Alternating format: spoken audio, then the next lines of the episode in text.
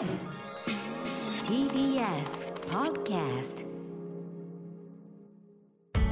発信型ニュースプロジェクト。TBS ラディオ905-954おぎゅうえちきセッション。ここからは毎日新聞 N 検セッション N 検はニュース・時事能力検定を略した言葉で新聞やテレビのニュース報道を読み解く時事力をつけるためのビジネスにも役立つ検定です。毎週月曜のこの時間はそんなニュース・時事能力検定。N 検を目指す方に時事力をつけていただくため一つの時事問題に関するテーマを取り上げ解説とクイズでリスナーの皆さんと学んでいきます。それでは今日取り上げるテーマはこちらです。新型コロナウイルスのオミクロン株に対応したワクチンの接種始まる。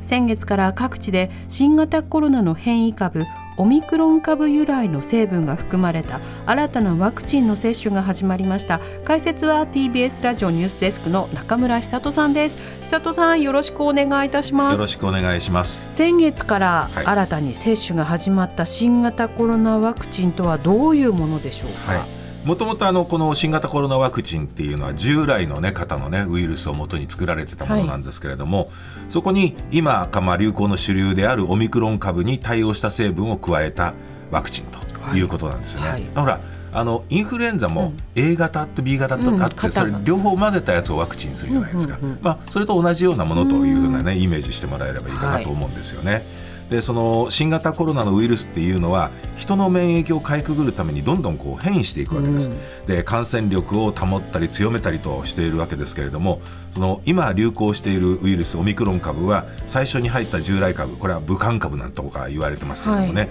それに比べると非常に感染力が高くなっているわけですよね、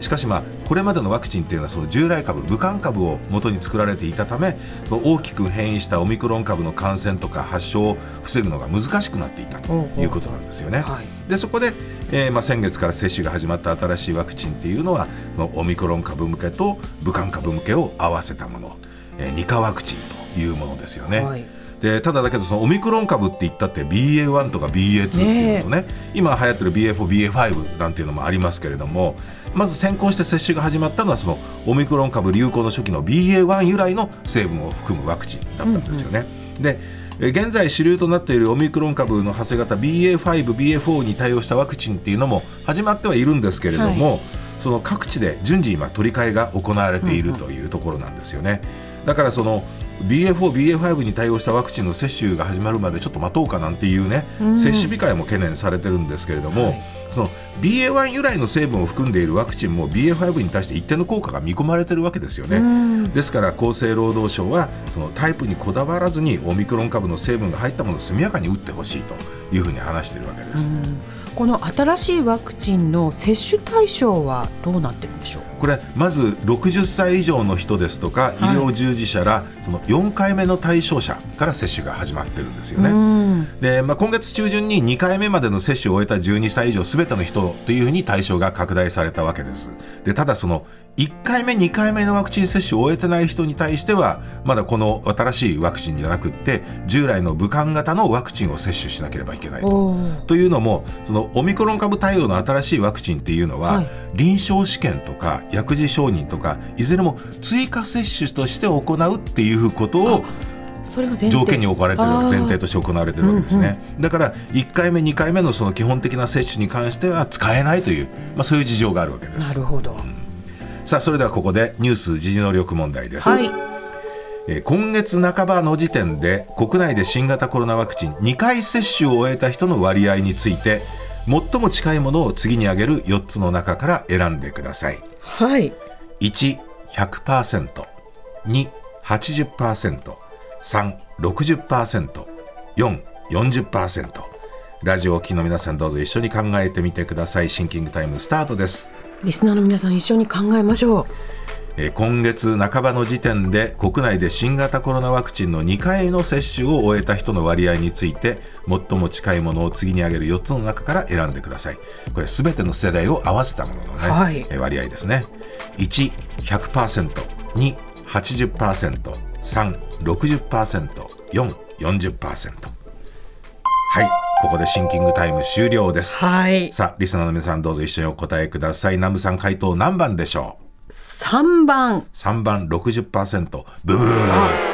正解はね2番の80%もう少し高いですそんなにあったんですね。2回目までですからね。そう。基本的なね接種なんでね,、ん。ねでも全世代まあこれ今月18日時点の接種率80.4%なんです。80.4なんですか？そう。これね実を言うと先進国の中でも結構高い方なんそうですよね。ただその年代別でねさっき僕その全世代を合わせたっていうふうに言ったじゃないですか、年代別で見ると65歳以上の高齢者が92.4%だから9割以上がもう接種しているとただそうですか。5歳以上11歳以下の小児の接種っていうのは21.6%と低いんですよね。でまあ、そもそもその高齢者のワクチン接種が始まったのは去年2月からですから子どもへの接種開始が今年2月からだからそうでしたか。1年ぐらい遅れてるというはい。事情もあるわけですけれども、ただそのほら接種を受けた後にね熱が出たりとか腕に痛みが出たりする副反応ね、はい。その懸念も接種が進まない要因というふうになってるわけですよね。ただ一方でね実はちょっと心配な発表があったんですよ。はい。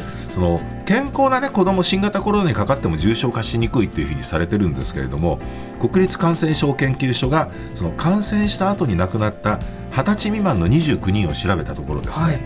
15人は病気のない健康な人だった。そうだったそれから29人のうちワクチンを受けられる年齢だった人は15人いたんですけれども13人は接種を受けていなかったこういう状況があるんですよね。まあそのもちろんこの結果だけでねワクチン接種を受ければ絶対大丈夫というふうなことは言い切れないわけですけれども、もう従来型のワクチンっていうのは今年いっぱいで供給が終わってしまう予定なんですよね、だから1回目2回目の接種を受けてない人はその後もその今のところではね新型の接種受けられないわけですから、まあ、接種迷っている人は早めにね判断しなければいけないということですね。久里さんありがとうございました。来週もよろしくお願いいたします,、いします。さあここでプレゼントのお知らせです。ニュース時事能力検定の公式テキスト発展編を5名の方にプレゼントします。おはがきの方宛先は郵便番号 107-8066TBS ラジオ荻上チキセッション。ニュース検定公式テキストプレゼントの係までです。メールの方は ss954-tbs.co.jp で受け付けています。あなたのおところお名前お電話番号をお忘れなく。ニュース時事能力検定は年4回実施しています。2023年2月に実施される第60回検定の申し込み受付は11月21日月曜日からです。全国のテストセンターでコンピューターを使って受験する CBT 試験は2月10日金曜日11日土曜日の2日間。東京大阪に設置する公開会場で受験するマークシート試験は2月12日日曜日にそれぞれ実施します。詳細は公式サイトをご覧ください。毎日新聞 N 検セッション。今日は新型コロナウイルスのオミクロン株に対応したワクチンの接種始まるをテーマに取り上げました。TBS Radio 荻上チキセッション TBS Radio 905-954